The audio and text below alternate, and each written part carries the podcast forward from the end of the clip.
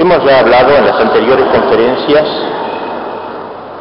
del gran proyecto soviético por crear el hombre nuevo soviético y el consiguiente intento por erradicar la fe, el nombre de Dios de la faz del mundo soviético y del mundo en general. Vamos a dedicar esta conferencia penúltima a hablar sobre la persecución en, la Unión Soviética de la Iglesia rusa ortodoxa. Seré quizás un poquito más largo en esta ocasión, la paciencia de ustedes me ayudará para poner de manera más completa un tema tan vasto, tan espléndido por otra parte, porque destacan los grandes héroes de la resistencia cristiana de la ortodoxia. No es accidental, escribe Solzhenitsyn, que el poderoso régimen ante el cual tiembla el mundo libre no ha hecho ningún esfuerzo más concentrado y feroz en 60 años que su intento por erradicar el cristianismo que constituye la cosmovisión de su subyugado país. Hay pues un intento mantenido. En otras cosas puede cambiar el comunismo, pero en esto se ha mantenido firme en este intento por erradicar la fe del pueblo soviético. Como dije, vamos a ceñirnos en esta conferencia a la persecución desplegada contra la ortodoxia, porque si bien también el comunismo eh, de algún modo persigue toda religión, también la musulmana, por ejemplo, si se trata de este último caso, eh, no se puede hablar de manera propia, propia de persecución, porque la ideología del Islam en la URSS se apoya sobre la tesis de una coexistencia pacífica entre él y el comunismo, a punto tal que los militantes en las organizaciones juveniles de pioneros, en las juventudes comunistas y en el partido de jóvenes musulmanes, no les queda a ellos ningún conflicto de conciencia en cambio sí, en la Iglesia Ortodoxa y como veremos la próxima conferencia y última en la Iglesia Católica. Por eso vamos a dejar otras persecuciones, lo mismo no vamos a tratar de la persecución que se hace a los grupos cismáticos de la Iglesia Ortodoxa, que son muy numerosos, y la represión es menos dura con ellos en cierto modo porque están más escondidos que la iglesia oficial. Así que tampoco nos vamos a referir a esos 15 millones de herejes y cismáticos cristianos separados de la ortodoxia rusa, acostumbrados a trabajar en la sombra y en la clandestinidad y no a la luz pública como en general trabaja la iglesia ortodoxa en, Rusia. De hecho, la persecución que esta iglesia ha sufrido es la más larga y más intensa de que se acuerda toda la historia universal si se deja de lado la persecución de la Iglesia en el Japón quizás en el siglo XVII. Pero a diferencia del Japón, Rusia era cristiana desde hace un milenio. La Iglesia ha sido diezmada, puesto que la mayoría de los obispos y de los sacerdotes, acompañados de numerosos creyentes, han tomado el camino de los campos de concentración y otra parte notable de la Iglesia ha sido corrompida por el poder, puesto que muchos pastores, como veremos, colaboran con la policía si es que ellos mismos no forman parte de ella. Analicemos esta persecución religiosa la ortodoxia que ha seguido grandes jalones históricos. Vayamos al primer punto, la Iglesia y la Revolución, o sea, entre los años 1917 y 1920. Por extraño que pueda parecer, la Iglesia estaba mejor preparada que el imperio, que el Estado, para eh, resistir a la revolución bolchevique. Desde 1905 la Iglesia estaba haciendo un examen de conciencia de su situación y estaba preparando un concilio para arreglar la situación.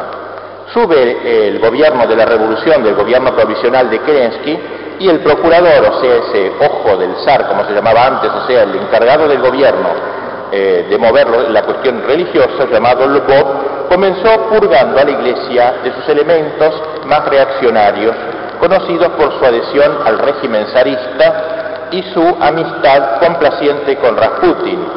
Una docena de obispos fueron retirados y eh, solamente se conservó, se, se mantuvo en su lugar a Monseñor Sergio de Vladimir, que sería el futuro patriarca, y a Monseñor Platón como presidente la Iglesia, aún después de la revolución del gobierno de Kerensky, mientras durante el gobierno de Kerensky, siguió preparando preparando el concilio, un concilio para renovarse a sí misma. Y así lo inauguró el 28 de octubre de 1917, el mismo día en que los bolcheviques aplastaban la resistencia de los alumnos oficiales atrincherados en el Kremlin, el concilio votaba por unanimidad el restablecimiento del patriarcado, que lo había suprimido dos siglos antes Pedro el Grande, como dijimos. Y es elegido Ticón, Ticón es elegido patriarca de todas las Rusias. Antes de que este patriarca fuera solemnemente entronizado en la Catedral de la Asunción del Kremlin de Moscú, el concilio, impresionado ya por el comienzo de la revolución y la guerra civil, dirige el 11 de noviembre un mensaje pidiendo a toda la Iglesia Ortodoxa rusa oraciones de penitencia por el gran pecado de aquellos de sus hijos que habiendo por ignorancia sucumbido a la seducción, han caído en la destrucción sacrílega del patrimonio sagrado de la nación. Y exhorta a los extraviados a abandonar el sueño impío de los falsos doctores que os llaman a realizar la fraternidad universal por medio de una lucha universal, Fusiles y cañones rusos apuntan no ya sobre el enemigo, sino sobre las ciudades del país natal, sin piedad por las poblaciones civiles, mujeres y niños. Pero esto no bastó a los jefes de esta guerra. Un crimen sacrílego ha sido cometido contra la fe ortodoxa, contra el pueblo ortodoxo y contra toda su historia. Durante varios días los cañones rusos han bombardeado uno de los edificios sagrados más venerables de Rusia, nuestro Kremlin de Moscú, y sus antiguas catedrales, donde se conservan los iconos milagrosos, las reliquias de los santos y las antigüedades rusas. Un obús ha agujereado el techo de la casa de la Madre de Dios de nuestra catedral de la Asunción. Hace ya mucho tiempo que las semillas del anticristo penetraron el alma rusa y el corazón de nuestro pueblo está envenenado por las doctrinas que abaten la fe en Dios e implantan la envidia, la codicia, el pillaje. Es sobre este terreno que prometen edificar la felicidad universal. ¿Cómo se ve? Este documento fuerte, ¿no? naturalmente, del grupo, el concilio ruso, es ya una condenación del marxismo y de la lucha de clases y señala el comienzo del gran enfrentamiento que va a haber entre la Iglesia y el Estado. De hecho, un mes después, en diciembre, aparecen los primeros decretos que restringen la libertad de la Iglesia. Todas las explotaciones agrícolas de la Iglesia pasan a manos del Estado. Dos días después, todos los colegios eclesiásticos, primarios, secundarios, universitarios, nacionalizados, cerrados. Luego, de ahí, separación de Iglesia y Estado.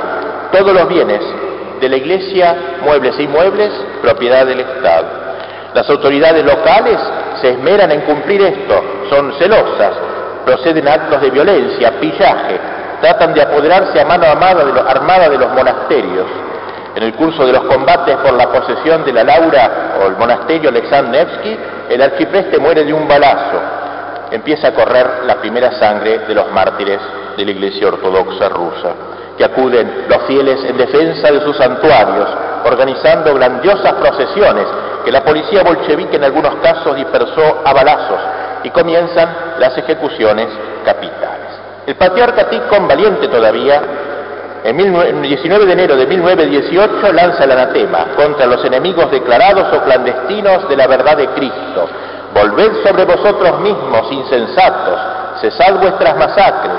Lo que hacéis no es una obra de simple crueldad, es verdaderamente la obra de Satanás, por la cual merecéis el fuego eterno después de la muerte y la terrible maldición de las generaciones rusas futuras acá abajo. Y en cuanto a vosotros, dice el patriarca Ticon, obispos y pastores, sin diferir por una hora vuestra acción religiosa, invitad con celo ardiente a vuestras ovejas a defender los derechos de la Iglesia Ortodoxa pisoteados, cread inmediatamente uniones cristianas, etc. El gobierno contesta duramente con un decreto el 23 de enero de 1918 en donde se confina el culto a los muros de la iglesia.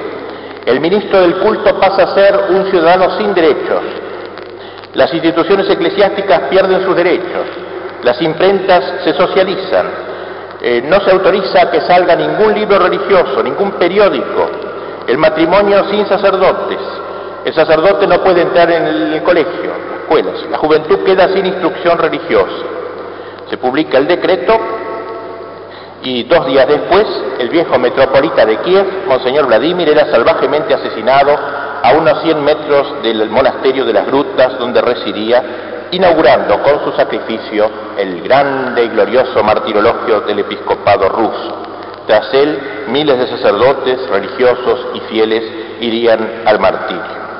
El pueblo, mientras tanto, hacía recibimientos entusiastas a los obispos valientes, al patriarca sobre todo. En Petrogrado, donde llegó en mayo del 18, fue un verdadero triunfo. Toda la ciudad, el obispo en pie en un auto, bendiciendo a la multitud que lo rodeaba en un mar humano. Este apoyo popular permite al patriarca en octubre todavía, ya de 1918, o sea, el año de la revolución, a sacar otra fuertísima carta diciendo basta de crímenes, ha pasado un año y, y debe terminarse este derramamiento, este sacrilegio nacional. Pero de poco sirvió. El mismo comisario de justicia decidió poco después atacar lo que el pueblo tenía como más sagrado, las reliquias santas. Y así una circular Dice, estas tumbas doradas que contienen pretendidos cuerpos incorruptos eran indispensables a las antiguas clases dirigentes como aparato de embrutecimiento. Dan lustre religioso a un centro administrativo, comercial o industrial. Tal era la función, por ejemplo, de las reliquias de Sergio de Radonets en el período moscovita y la de Alexandro Nevsky en el período petersburgués. La puesta de las reliquias en los museos, dicen los comunistas, será la manera más racional para liquidar la explotación de, las supersticiones. Reliquias del mismo género que caracterizan a otras religiones, por ejemplo las momias egipcias, se encuentran desde hace mucho en los museos, en el mismo nivel que otros restos de vieja cultura. Es en este año que estalla la guerra civil. No puedo ahora extenderme a un tema que sería muy interesante tratar, pero no hay tiempo. Hay una gran guerra civil en Rusia en donde eh, todo el grupo de militares que se opone a los bolcheviques levanta la bandera de, la religión, en algunos casos del zar, o por lo menos de los respetos a las tradiciones rusas, y constituye ese ejército llamado blanco. Por el contrario, Trotsky organiza el ejército rojo. Pues bien, esta guerra, que duró cuatro años, con fortunas diversas para los dos campos, eh, requirió el apoyo de la Iglesia para los blancos precisamente, pero Ticon en ningún, el patriarca en ningún momento quiso comprometerse del todo con los blancos. Esto fue pues el comienzo de la revolución. De hecho, las grandes pruebas, pruebas todavía no habían comenzado. En el verano de 1921, cuando ya la cosa era terrible en Rusia, la tensión de la economía, etcétera, Lenin se ve obligado a aflojar, digamos así, y e instaura lo que él llama la nueva política económica, NEP, la sigla, nueva política económica. Pero no hay ningún cambio en realidad respecto a la Iglesia, al ataque a la Iglesia. De hecho, en este tiempo estalla ese terrible hambre que dio pretexto para provocar a la Iglesia, difamarla y diezmarla.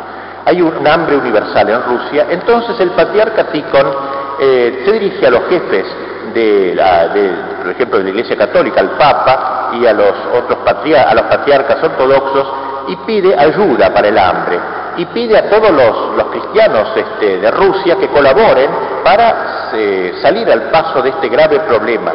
Pero el gobierno, eh, ah, pero solamente dice el patriarca, véndanse todo lo que se pueda, pero no las cosas que se usan para los sacramentos, copones, cálices, eso sagrado. Entonces el gobierno acepta el ofrecimiento de la iglesia, pero incluye todos los utensilios propios de los sacramentos. El patriarca se opone y aquí otra vez eh, es lo que espera el gobierno, empieza a entrar en las iglesias, arranca cálices, arranca copones, caen muchos mártires también aquí, hay luchas sangrientas entre los fieles y los soldados del ejército rojo. Y así, a raíz de este último hecho, el patriarca fue inculpado, eh, detenido a domicilio e impedido de ejercer sus funciones. En este momento, 1922, comienza en Rusia un movimiento sismático nuevo contra el patriarca a favor de los soviéticos, una iglesia progresista nueva que se crea y que dice, hay que apoyar al marxismo, no nos gustan algunas cosas, pero de hecho debemos apoyar al marxismo. Y entonces, aprovechando que el patriarca estaba detenido, estaba en prisión, se levanta un, dirigente eh, con algunos obispos favorables y crea lo que se llama la Iglesia Viva. La Iglesia Viva, que la gente en burla le llamaba la checa religiosa, porque era prácticamente un organismo al servicio del poder. La Iglesia Viva porque la Iglesia Ortodoxa de Ticón era la Iglesia muerta, podríamos decir, y entonces ellos eran la Iglesia renovada, la Iglesia renacida, en donde había en ese, entre los que le integraban una amplia gama de doctrinas y de conceptos a veces dispares, pero lo que estaban todos de acuerdo era en la aceptación incondicional del poder soviético y su justificación histórica. El metropolita Benjamín, que era obispo de Petrogrado, o sea, de Leningrado, se opuso a esto, rehusó reconocer esta nueva administración, excomulgó al fundador de la Iglesia Viva. Pocos días después, fue fusilado con sus amigos, con los que lo apoyaban, no lejos de Petrogrado. No se hizo pública la ejecución de su sentencia. Y así, en toda Rusia hubo procesos análogos. Todos los que se oponían a la Iglesia nueva, a la Iglesia progresista, eran separados de sus cargos, 66 obispos en prisión en un año o al exilio, y la represión del clero fue más brutal. Habían perecido en 1922 2.691 sacerdotes seculares, 1.962 monjes y 3.400 monjas, en total 8.100 personas aniquiladas. La Iglesia Viva entonces tiene el apoyo estatal y comienza a apoderarse de las parroquias, de las diócesis y reúne en 1923 un concilio general que revela las tendencias verdaderas de este movimiento. Colaboración social y política con el gobierno de los soviets, más poder a los sacerdotes frente a los obispos, negación de la vida monástica, orientación liberal de la teología, del dogma. El hecho es que en, el 3 de mayo de 1923, con la triste aprobación del patriarca ecuménico de Constantinopla, decide este grupo anárquico abolir el patriarcado, reducir al patriarca Nikon al estado laical, lo hacen laico al obispo, y dar un apoyo incondicional al régimen soviético, que es, dice el documento, el único en el mundo que realiza en la tierra, por los medios gubernamentales, los ideales del reino de los cielos.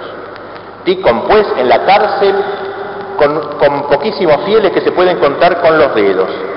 Está detenido Ticon y se lo acusa de tres cosas. Primero, actividad contrarrevolucionaria.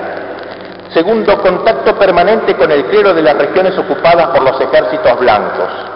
Y tercero, resistencia a cumplir los decretos de entregar los cálices y copones, etc. Ticon había previsto lo que le iba a pasar y había calificado a los gobernantes como cuadrilla de bandidos y asesinos. La popularidad de él era inmensa. Todo ruso que, se, que fuera digno llevaba en su interior colgado una medalla con el, con el dibujo de, Nick, de Ticon. Eh, vendían fotos de él, más de 5 millones de fotos se repartió en un mes a pesar de la prohibición. Era un héroe. Pero sucede, en junio del 23, un giro espectacular. Algo pasó.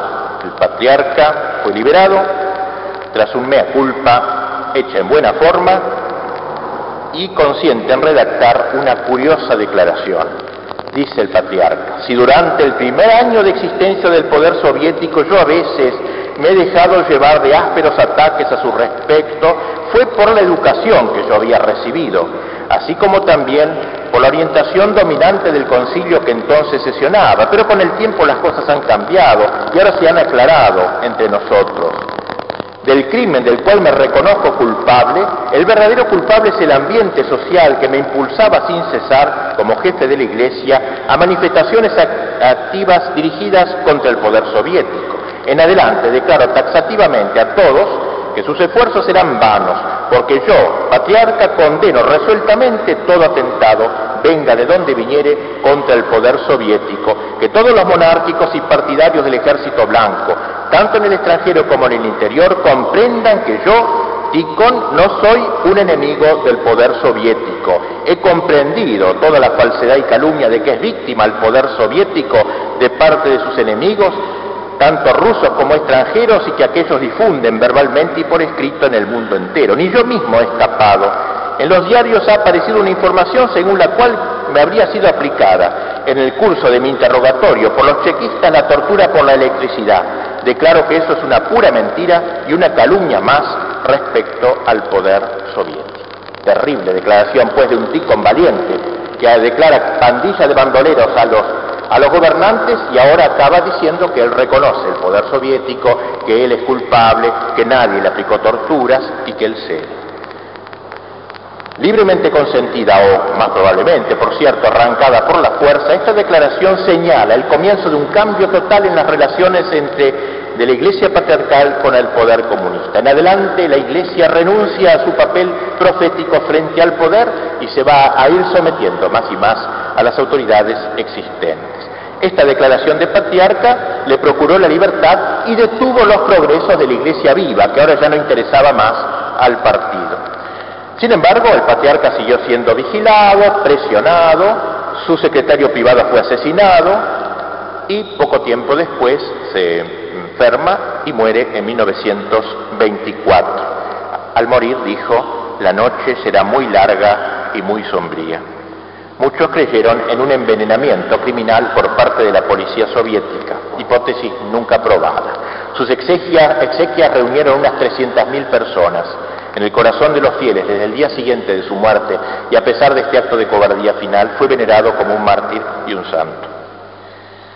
El hecho es que antes de morir él dejó tres sucesores posibles, tres obispos que lo sucedieran mientras se elegía el nuevo patriarca. Los dos primeros estaban en Siberia, no había caso.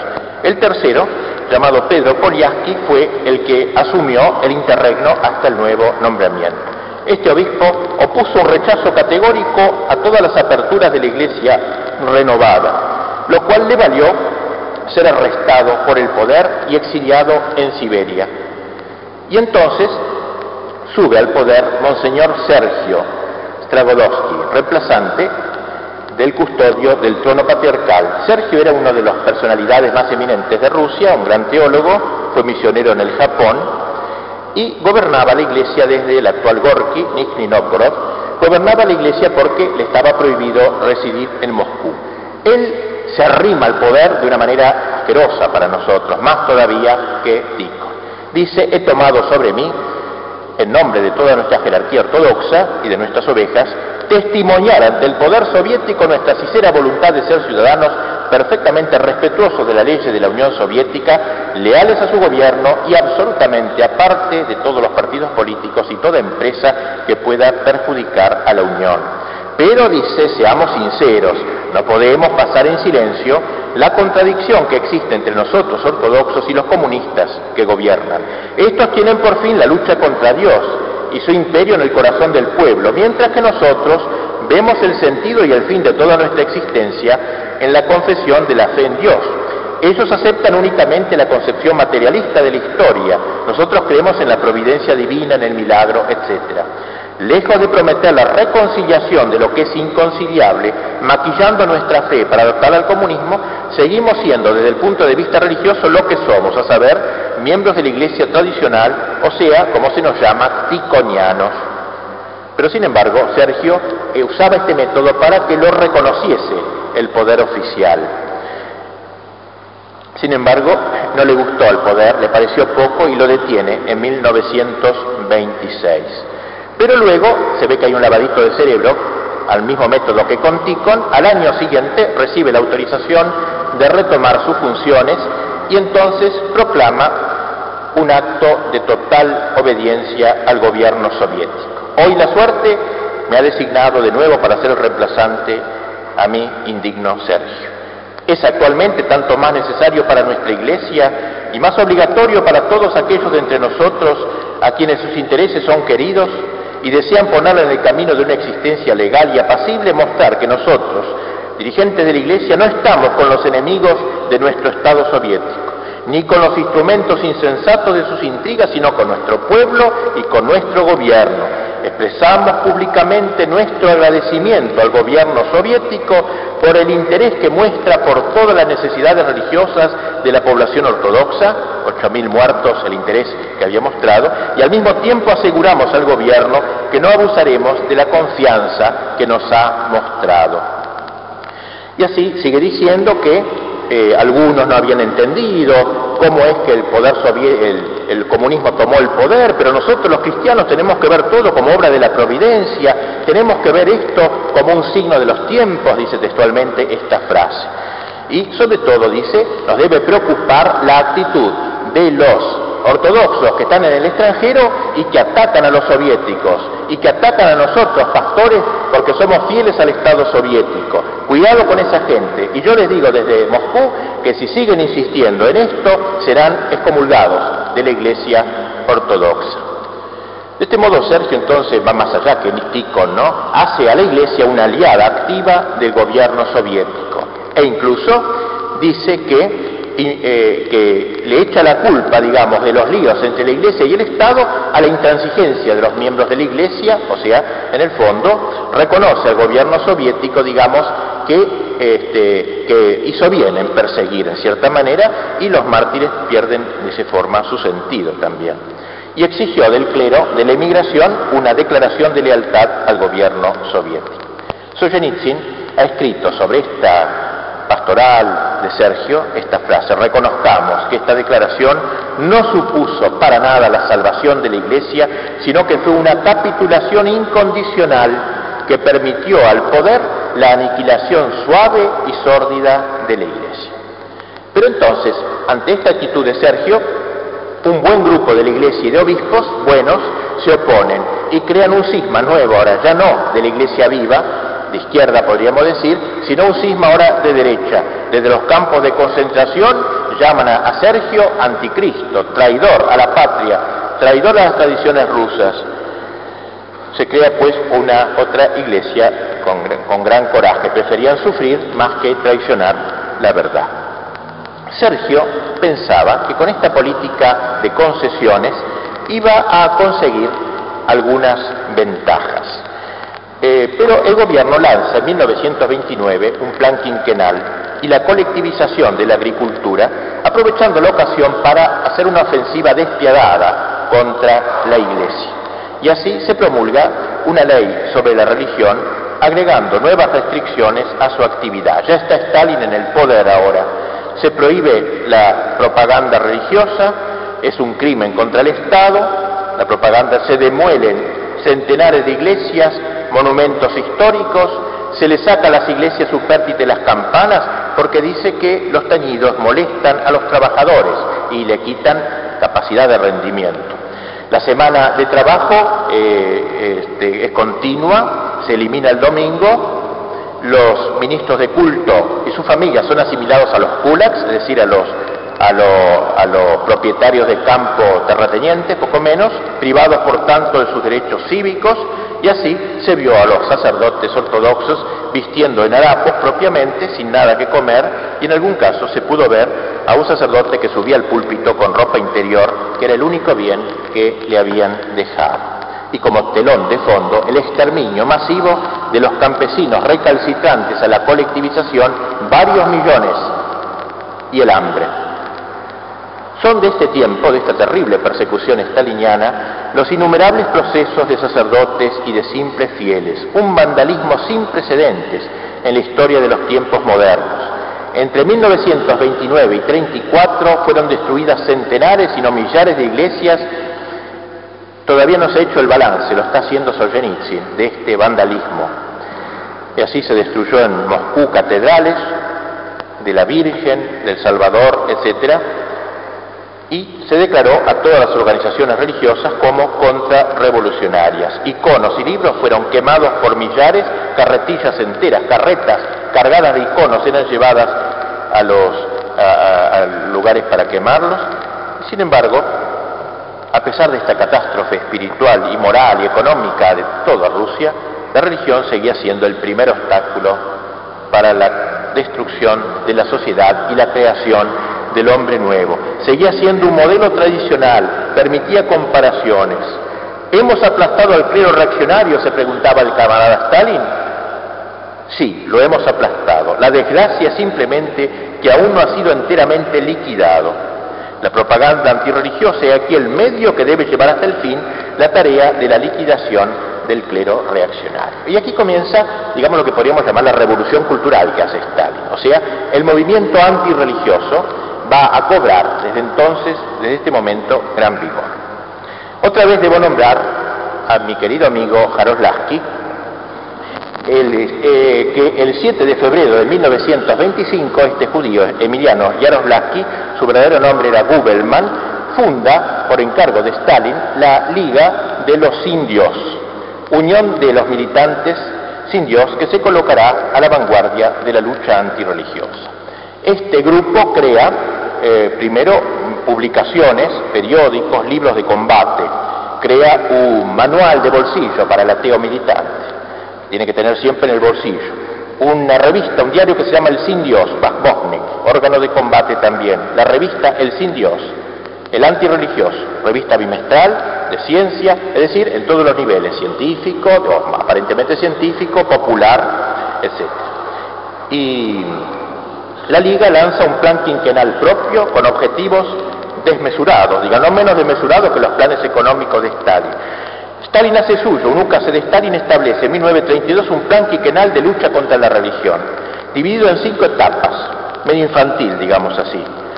Eh, y luego un segundo plan, fíjense lo que dice este plan. En 1932 y 33, primer meta, liquidar todos los signos exteriores de religión. En el 33 y 34, liquidar todas las representaciones religiosas inculcadas por la literatura y la familia. En el 34-35 el país y sobre todo la juventud, intensa propaganda atea. En el 35-36 las últimas casas de oración debían desaparecer y finalmente, en el 36-37, la religión expulsada de sus rincones más escondidos para que el nombre de Dios no sea ya pronunciado. En el 36-37, la religión expulsada de sus rincones más escondidos para que el nombre de Dios no sea ya pronunciado en Rusia. En 1937 había que cerrar el último templo, profanar el último altar, quemar el último icono de Nuestra Señora, apagar la última lámpara, condenar al último sacerdote a la deportación o la cárcel. Como dice Verdiaev, la lucha contra todas las religiones figura en los planes quinquenales, los cuales no son solamente planes económicos, sino una reconstrucción total de la vida. Bien, así están las cosas y la liga eh, de Yaroslavsky eh, sigue avanzando, pero he aquí que el gobierno de Stalin se encuentra en este momento con que la gente ya está realmente harta de toda la política económica y todo, y entonces hay una especie de relax suave, como puede pasar en Rusia con mucha frecuencia, una apariencia de liberalización del régimen, se hacen encuestas y se averigua que el 70% de la población confiesa su fe en Dios fracaso total. Estos planes quinquenales no habían servido para nada. Entonces comienza tercer asalto contra la iglesia, un terror masivo. Fue para la iglesia como un ciclón, frente al cual anterior era un chiste casi. Las iglesias que quedaban cerradas por miles, obispos y sacerdotes a Siberia en fila, centenares de ellos sumariamente liquidados. El mismo metropolitano Sergio, tan acomodaticio con el régimen, fue alcanzado en sus parientes, su hermana asesinada, su secretario asesinado. La iglesia muestra un cuadro de desolación total. Exteriormente no quedaba de la iglesia sino ruinas.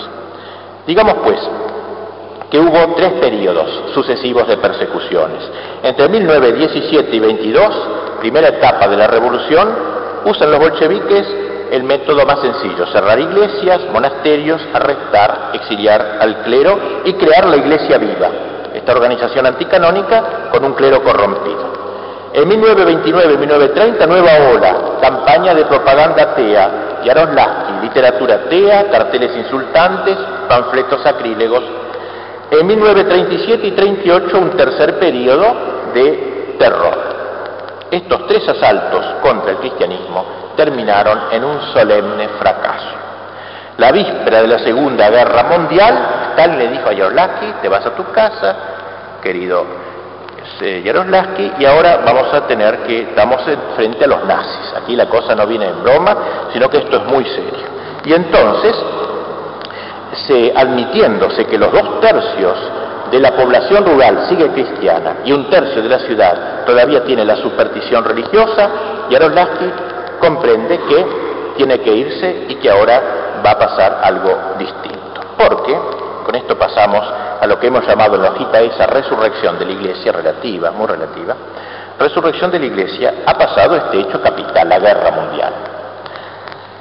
Estalla la guerra mundial, los alemanes comienzan a avanzar y el primer día que los alemanes cruzan la frontera de Rusia, el primero que sale a defender, digamos así, eh, Rusia o el Estado frente a los alemanes es Sergio, no Stalin. Stalin está abajo de la cama de miedo.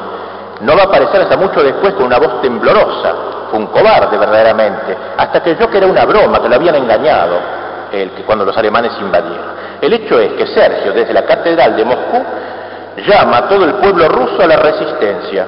El fascismo, dice Sergio, que no tiene otra ley que la violencia, y que está acostumbrado a burlarse de las altas exigencias del honor y de la moral, esta vez se ha mostrado fiel a sí mismo de nuevo. Los bandidos fascistas se han arrojado sobre nuestra patria, pisoteando pactos y promesas. No es la primera vez que el pueblo ruso debe soportar tales pruebas. Con la ayuda de Dios, esta vez también hará polvo la fuerza enemiga de los fascistas. Acordaos de los santos guías del pueblo ruso, de Alexander Nevsky, de Dmitry Noskoy, por ejemplo, que han dado su vida por el pueblo y la tierra natal Stalin queda helado. Es la Iglesia la primera que apoya al régimen contra la invasión alemana. Entonces, punto. Todos los escritos antirreligiosos nada, eh, se, liquidan. La Liga de Ateos se disuelve. Sergio le dice a Stalin, vamos a entregar dinero de la iglesia para armar una columna blindada que se va a llamar Dmitry Donskoy, una columna blindada bautizada con este nombre. ¿eh? Eh, Stalin permite que se hagan nuevos obispos, y así se aparecen libros, todo va apareciendo como que Rusia resucita la iglesia. Pero como ustedes ven, era evidente que eh, era simplemente una cuestión táctica. Tanto que un escrito anónimo, pero de la iglesia, asqueroso, decía así, nuestra iglesia se reconoce como perseguida por los bolcheviques, ¿no? Hay que afirmar con toda objetividad que después de la Revolución de Octubre hubo en Rusia muchos procesos de eclesiásticos, pero ¿por qué se los había juzgado? Únicamente porque bajo el cubierto de su sotana y protegidos por la bandera de la Iglesia trabajaban contra el régimen soviético. No, la Iglesia no se puede quejar del poder. Así, en plena guerra, pues, y a pesar de la lealtad perfecta de las autoridades religiosas, el gobierno exigía de la Iglesia una renuncia pública a sus mártires y a sus sufrimientos. Algo realmente hediondo. Con ocasión del vigésimo quinto aniversario de la República Socialista en 1942, los metropolitas Sergio y Nicolás mandan telegramas a Stalin. En nombre del clero y de todos los fieles de la Iglesia Ortodoxa rusa, fieles hijos de nuestra patria, yo saludo en vuestra persona al jefe elegido por Dios, Joseph Stalin, de todas nuestras fuerzas militares y culturales, que nos conduce a la victoria sobre los invasores bárbaros, a la prosperidad en la paz de nuestro país y al porvenir radiante de los pueblos que Dios corone de éxito y de gloria vuestras grandes proezas por la defensa de la patria. Y un año después tiene un lugar la entrevista histórica entre los tres dignatarios más altos de la Iglesia y el mariscal Stalin, que aparecen las fotos en todos los diarios. Se restablece el patriarcado de Moscú, que se había suprimido desde la muerte de Tikhon, se reúne un congreso todo movido por el gobierno, y se elige nuevo patriarca al traidor Sergio, a este que ya había dado tantas pruebas de traición. Sin embargo, el patriarca muere en 1944 súbitamente de una congestión cerebral. El hecho es que la retoma de la vida religiosa, tolerada pero no animada, conservaba en los territorios que quedaron bajo control soviético más el valor de un símbolo que un movimiento de masa. Pero en cambio fue completamente distinto lo que sucedió en los territorios ocupados por el eje. Porque donde llegaban las tropas alemanas, las tropas de ocupación daban libertad religiosa. Y hubo un despertar impresionante, masivo, espontáneo de todo el pueblo ruso. El pueblo, sea en las ciudades en el campo, en el norte o en el sur, se dedicó a reabrir sus iglesias, a reconstruir las iglesias, los iconos fueron arrancados de la tierra, donde estaban, habían sido puestos por los aldeanos para salvarlos de las hordas rojas. Se organizaron corales inmediatamente, magníficos coros en todos los pueblos, se cantaban los oficios, esperando la llegada o el paso de un sacerdote. El pueblo se apresuraba a poner en orden la vida sacramental, bautismos masivos, entierros, matrimonios por decenas. Fue algo realmente, en este sentido sí, una verdadera resurrección. Sobre todo, esto acaeció en Ucrania y en Rusia Blanca. El despertar religioso fue enorme. En un pueblo de Dniepropetrovsk, En la fiesta de Epifanía, 60.000 personas fueron al Dnieper para la bendición de las aguas. En la sola diócesis de Kiev se abrieron ocho monasterios, cinco en Kiev. Libre de toda traba, pues, la renovación religiosa bajo la ocupación alemana fue un acontecimiento capital de la Rusia en guerra. Después de 24 años de persecuciones, el pueblo aprovechaba la primera ocasión para dejar libre acceso a un sentimiento tanto más intenso cuanto que estaba contenido. La reconstrucción de la vida religiosa en estos países ocupados por Alemania fue notable porque, aún después de la derrota alemana, cuando los comunistas reconquistaron todos esos territorios, no se animaron de nuevo a volver a la situación anterior. Y por eso hoy en la URSS, las zonas ocupadas antiguamente por los alemanes son las que tienen más iglesias, no se ha tocado. En cambio, la zona nunca ocupada por los alemanes, la persecución, digamos, fue siempre, eh, siempre se mantuvo, no, hubo la reapertura de la fe. Muerto pues Sergio, con Sergio, dos nombres que hay que recordar, es elegido el metropolita de Leningrado, Alexis, que se había colocado primeramente junto al patriarca Sex, eh, había sido Alexis, eh, Sergio, había sido el nuevo guardián del trono patriarcal, había escrito las cartas propias de lealtad a Joseph Stalin para poder ascender a los puestos que le interesaba, declaró la sumisión total, servilismo total a Stalin. En 1945 se hace un concilio donde se invitan a todos, ya Rusia victoriosa, se invitan a los ortodoxos de todo el mundo y se elige a Sergio como patriarca, alabado por los comunistas y, puesto en este poder se entroniza solemnemente al patriarca en la catedral eh, del Kremlin. Como ven ustedes, ha habido verdaderamente una especie de resurrección de la Iglesia rusa en estos años de la guerra mundial. Y de hecho, fíjense ustedes qué curioso, Stalin, con ser tan cruel, no retomó las persecuciones violentas, masivas, terroríficas, como antes de la guerra. Después de la guerra no las retomó prácticamente hasta su muerte. Mientras tanto, el patriarcado trabajaba sin duda a favor del régimen, por supuesto.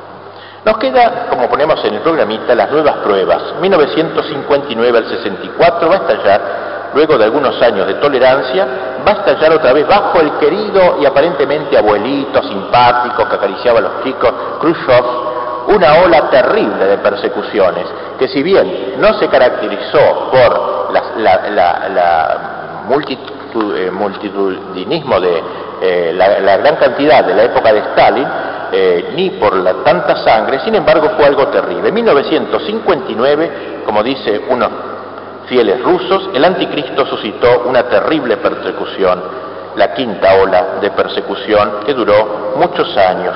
Y esta persecución de Khrushchev, como digo, no fue tan sangrienta, fue más bien legalista, o sea, a través de leyes, una ley tras otra, se fue clausurando iglesias que quedaban, ¿eh? se fue considerando, por ejemplo, cómo se clausuraba una iglesia.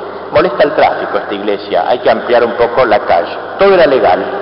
No, no puede haber esta iglesia abierta porque hay un solo sacerdote y cada sacerdote debe tener una parroquia, no cuatro. Por tanto, atienda uno, las otras cuatro la destruimos.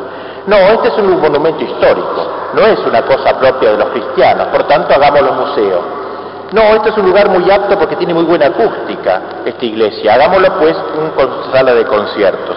Y así, legalmente, entre comillas, se fue quebrando los restos que quedaban de la iglesia.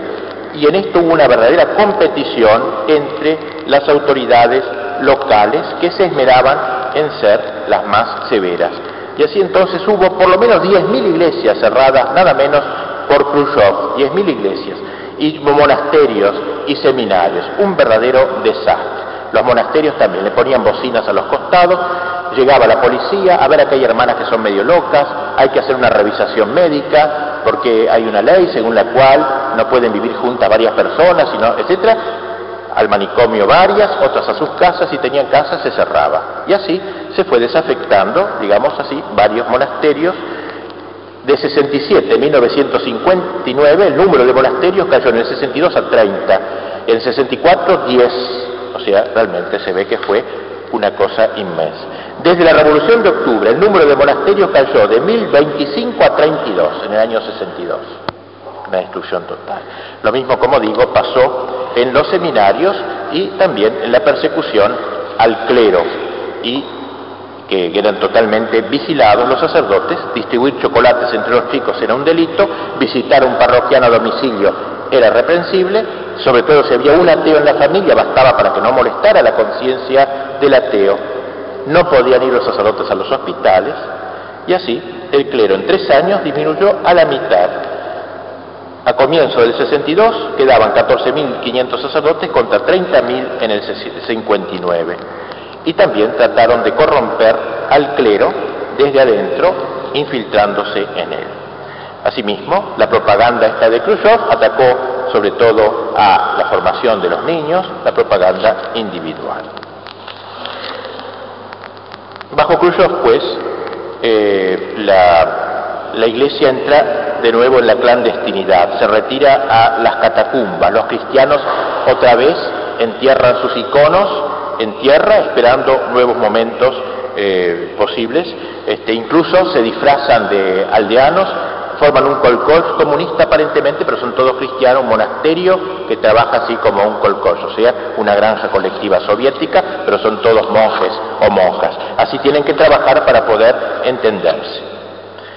Voy a terminar esta primera parte un poquito larga con unos eh, lecturas de este discurso de Leonidas Ilichev pronunciado el 25 de noviembre del 63 en la reunión del Comité Central del Partido Comunista.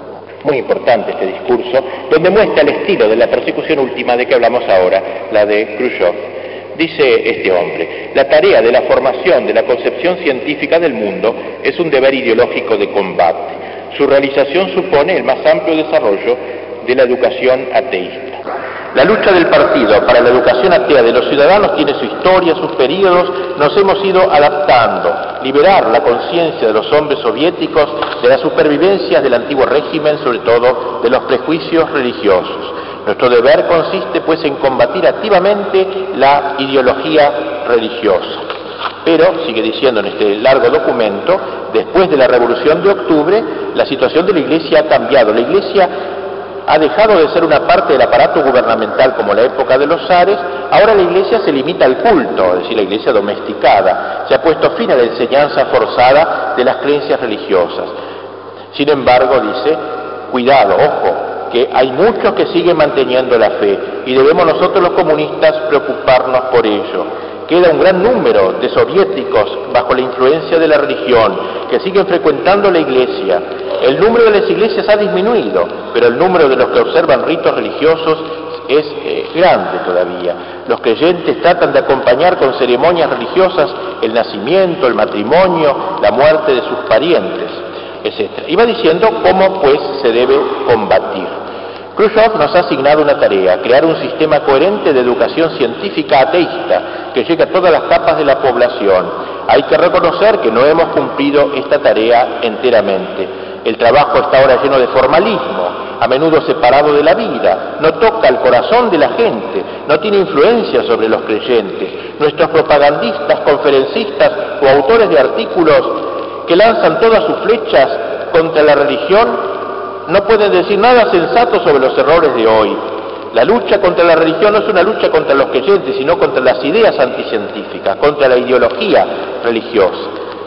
Y se te va diciendo entonces cómo debe ser el método de educación soviética. Es preciso, dice, que haya ante todo una concepción científica de la religión moderna. Es preciso hacerse una idea clara del grado de la religiosidad de la población en cada pueblo, en cada localidad, en cada colectividad, en cada casa, en cada departamento, conocer cada creyente, sus opiniones, su estado de ánimo, las causas de por qué es religioso. Hay que dotar a nuestros cuadros de una enseñanza para desenmascarar la religión contemporánea, utilizar en la lucha contra la religión todos los medios, todas las palancas ideológicas, conducir el trabajo ateísta de una manera sistemática, englobar todas las capas y grupos de la población, ejercer una influencia ateísta sobre el hombre desde su primera juventud hasta la vejez. Abordemos, dice, la educación de los chicos, nosotros no nos preocupamos suficientemente de los chicos, tenemos que llegar al corazón de la gente, los cristianos trabajan mejor que nosotros, y fíjense, quiero leer este largo documento, este texto tan interesante. Dice este hombre, nosotros los soviéticos no sabemos trabajar, aprendamos de los cristianos. Citaré un ejemplo típico, dice. El antiguo constructor de la ciudad de Litarinco, cerca de Moscú, comunista, ¿no? escribió a sus amigos de trabajo, hace ya tres años que me he retirado. Cuando estaba con buena salud y podía caminar, iba a menudo con ustedes. Quería saber cuántas casas nuevas habían brotado de la tierra, cuántos nuevos cables se habían abierto, en cuánto tiempo el Palacio de la Cultura con que habíamos soñado estaría en actividad. Pero he aquí que desde hace algunos meses he dejado de ir a veros y nadie pregunta por qué. Nadie se interesa por mí. ¿Qué me ha pasado? Y sin embargo hemos trabajado juntos cerca de un cuarto de siglo. Queridos camaradas, es amargo en los días de la ancianidad ser olvidado por los camaradas. He comunicado mis pensamientos a otros ancianos. Ellos me respondieron, solo Dios no abandona y no traiciona. Ven con nosotros a la iglesia y no estarás solo. Pues bien, camaradas marxistas, entre nosotros nos rompemos la cabeza para saber por qué hay creyentes, porque nosotros los marxistas somos unos idiotas, por causa de nuestra indiferencia, camaradas. Esta es la razón. Deberíamos aprender de los cristianos, saber que no se vence la religión solo con conferencias sobre la ciencia. Para vencer a Dios, es miren, vencer a Dios, ¿eh? es preciso en primer lugar que nosotros mismos nos hagamos hombres verdaderos. No hay nada más peligroso para la sociedad, para el hombre que el olvido. El autor de esta carta, dice Ilichev, se ha mantenido firme. Sin embargo, son numerosos los que no soportan la soledad y acaban yendo a la iglesia, van a engrosar las filas de los creyentes. Por tanto, nosotros marxistas lleguemos a que cada grupo de trabajadores se haga uno, solidario, que nunca se deje a un camarada en necesidad, porque dejarlo significa eh, entregarlo a la iglesia. Y ganarlo significa quitar a la gente de la iglesia la posibilidad de atraer las almas. Pues bien, dice la Iglesia, ha sabido hacer muy bien, mejor que nosotros, en esta época nuestra, dice, donde no hay que buscar a Dios reflexionando fríamente, hay que escuchar la voz del corazón, dicen ahora los sacerdotes, los creyentes siguen la voz del corazón y por eso son creyentes y buscan las ceremonias religiosas y se admiran por la liturgia cristiana. Nosotros marxistas, ¿qué hacemos? No se puede negar a los cristianos espíritu agudo de observación. Nosotros debemos comprender la importancia del factor emocional debemos crear nuestras fiestas soviéticas, debemos crear nuestras ceremonias laicas, debemos acompañar a nuestros camaradas todos los momentos de su vida, debemos estar en el registro, en el nacimiento, en el matrimonio, todo esto se hace banalmente entre nosotros, en un ambiente frío. Es cierto que en algunos lugares se trabaja por elaborar un nuevo ritual civil, pero en general nos preocupamos poco por reemplazar las ceremonias religiosas por los rituales laicos antirreligiosos que habrían perfectamente reflejado la belleza del mundo espiritual soviético y que corresponderían a sus necesidades éticas y estéticas. Asimismo, dice, ¿cuáles son nuestros artistas? ¿Cuáles son nuestros pintores? ¿Dónde están? ¿Cómo atraemos a la gente por el arte? Porque la gente de la Iglesia, dice, y sus predicadores se apoyan sobre la propaganda oral y nosotros creemos que basta con con dos o tres cosas, con dos o tres revistas, dice, para eh, convencer a la gente. Tenemos necesidad nosotros de una propaganda oral, agresiva, ofensiva del ateísmo, basada sobre la psicología del creyente, sobre hechos impactantes, no llevarla de una manera brutal, sino con inteligencia, con insistencia, para ir quitando las concepciones religiosas, profundizando las dudas, arrancando el hombre soviético a la religión. Así dice, por ejemplo, fíjense, aquí tenemos un ejemplo de un noble, de un joven eh, obrero de Leningrado, Roberto eh, Malosemov, que ha entablado con sus padres fanáticos cristianos un duro combate por el alma de sus hermanitos y hermanitas y ha obtenido una victoria resplandeciente. O sea, lo querían educar a los hermanitos en el ateísmo y él, contra sus padres, los venció. Este es un ateo verdaderamente inteligente, ¿Cuánto nos gustaría tener otro de este tipo? Hasta ahora no se ha editado un solo folleto sobre su noble acción y sin embargo habría que haberlo publicado en gran tiraje. Tal folleto llegaría a los creyentes, etcétera. Va diciendo que poco usamos la radio, que poco usamos la televisión, qué desastres son las películas soviéticas que estamos haciendo, de mal gusto. ¿eh? No podemos llegar así a la joven generación. En fin, termina. Una de las cuestiones importantes es la preparación de los cuadros del ateísmo. Los organizadores que se ocupan de la preparación de estos cuadros deben comprender que la propaganda antirreligiosa es una de las formas de propaganda más complicadas, que necesita de conocimientos variados y una gran experiencia de la vida. Todo el mundo está de acuerdo de que hay que instruir nuestros cuadros de ateísmo, pero para eso debemos movilizar todas las fuerzas ideológicas para la lucha contra las ideas y las supersticiones religiosas. Vamos a cortar aquí eh, hasta la siguiente conferencia, en donde presentaré los últimos años y particularmente creo que lo más interesante es un informe elaborado por el Partido Comunista, en donde nos va contando cómo se está erradicando la fe en Rusia en estos últimos años ¿eh? y eh, nos cuenta, digamos, es como escribir la historia desde el punto de vista del anticristo. ¿Quiénes son los obispos buenos? Buenos entre comillas para el marxismo. ¿Quiénes son los obispos peligrosos? Nombres y apellidos. ¿Cómo tenemos que trabajar en los seminarios? Meternos en los seminarios, cambiar la orientación de los seminarios, hacer seminarios abiertos al mundo, al mundo soviético cómo tenemos que meternos en los monasterios, cómo tenemos que trabajar en los chicos, etcétera, es un excelente trabajo, lo voy a exponer en la siguiente conferencia. Así que ahora, hasta son las 10 y 10, unos 10 o 15 minutos, se avisará para la segunda parte.